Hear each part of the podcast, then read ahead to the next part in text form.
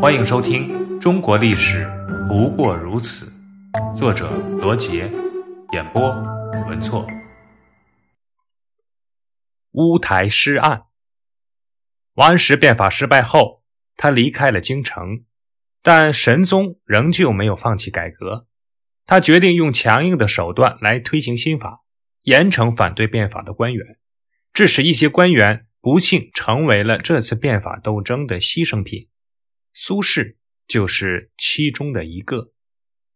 苏轼字子瞻，号东坡居士，世称苏东坡，是北宋著名的文学家、书画家和诗人。公元一零五九年，苏轼举家前往京都。在全国选拔进士的会考中，苏轼以行赏忠厚之志的论文，获得了欧阳修等主考官的高度赏识。苏轼的这篇文章言辞铿锵，不拘古法，活用典故，使审卷官们惊喜不已。欧阳修见卷独占鳌头，便想评为第一，但又怕这卷子是自己的学生曾巩所为，评为第一难免会被人猜说，于是呢。就判为了第二。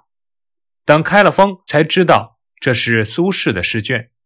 在礼部进行的口试复试中，苏轼以《春秋对弈》获得了第一名。后来，欧阳修在评价苏轼时说：“此人乃当世奇才，我应当回避，放他出人头地。”“出人头地”这个成语的出处就是出自这里。当时的欧阳修可谓是名满天下，手握天下士子的进退。他此番一说，苏轼的名声就此传遍了全国。用现在的话说，就是有大 V 给做了推荐。出人头地的苏轼，在任凤翔签判三年以后，于公元一零六五年正月回到了京城开封，随即被招入翰林院，任皇帝的机要秘书。但是，当朝的宰相们普遍认为他的资历还不够，就让他改任直使馆，负责编修国史。这时候的朝廷已经形成了新党和旧党两个派别，而新党的首领是宰相王安石。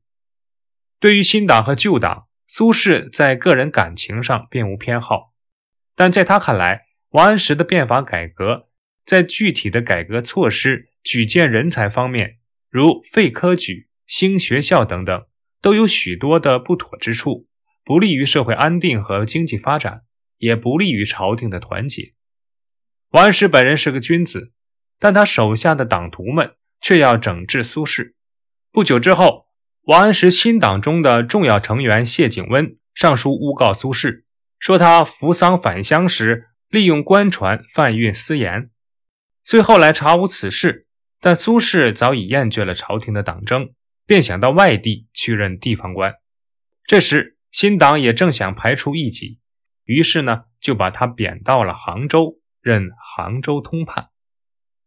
苏轼在杭州任通判数年间，兴水利、救水灾，为当地百姓做了许多的好事。后来，他又几经辗转，在宋神宗元丰二年（公元1079年）。苏轼又从徐州迁至湖州。苏轼到达了湖州，按照惯例给皇上写了一封表示感谢的奏章，即《湖州谢上表》。御史李定等人从苏轼的《湖州谢上表》中找出其“察其老不生事，或能全养小民”的句子，认定苏轼是发泄自己对职位的不满情绪，是未将皇上放在眼里。实际上，苏轼的诗并无攻击新法的意思，只是描述了行新法后的一些现象，但在李定等人的手里一演绎，就成了恶毒的攻击。神宗果然下达圣旨，将苏轼的案子交付御史台调查处理。李定立即布置派遣太常博士黄埔传前去缉捕苏轼。黄埔传带着儿子和两名军士，一行人快马加鞭。日夜兼程赶往湖州，情况万分的危急，而苏轼却不知道大祸早已经降临到了他自己的头上。七月二十八日，苏轼在湖州任上被捕，押出湖州时，百姓夹道相送，失声痛哭。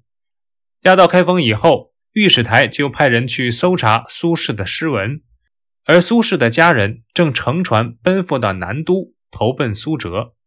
船在途中被拦截，来人上船进行了一番搜查。苏轼的夫人一怒之下，将手中残存的苏轼手稿烧了个干净，而苏轼则被投于乌台狱。乌台及御史台，这就是中国历史上著名的文字狱之乌台诗案。这起皇帝钦定的乌台诗案，半个月后在御史台开始正式审理。御史们把苏轼诗文收集起来，从中找出他们认为有问题的，然后呢一并上交给御史台。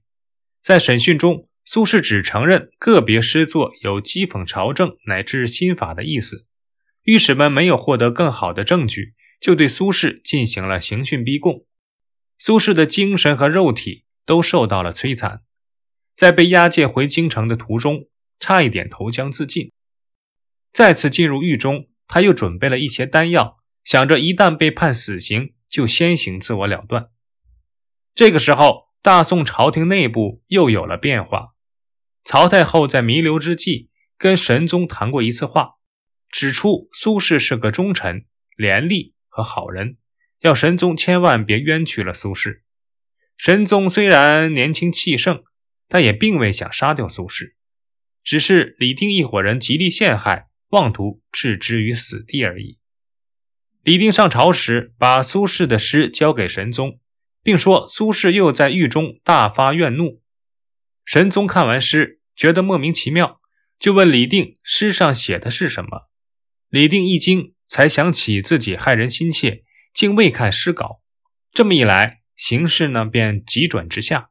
以前帮助李定的人见神宗态度已变，都开始见风使舵，替苏轼说情。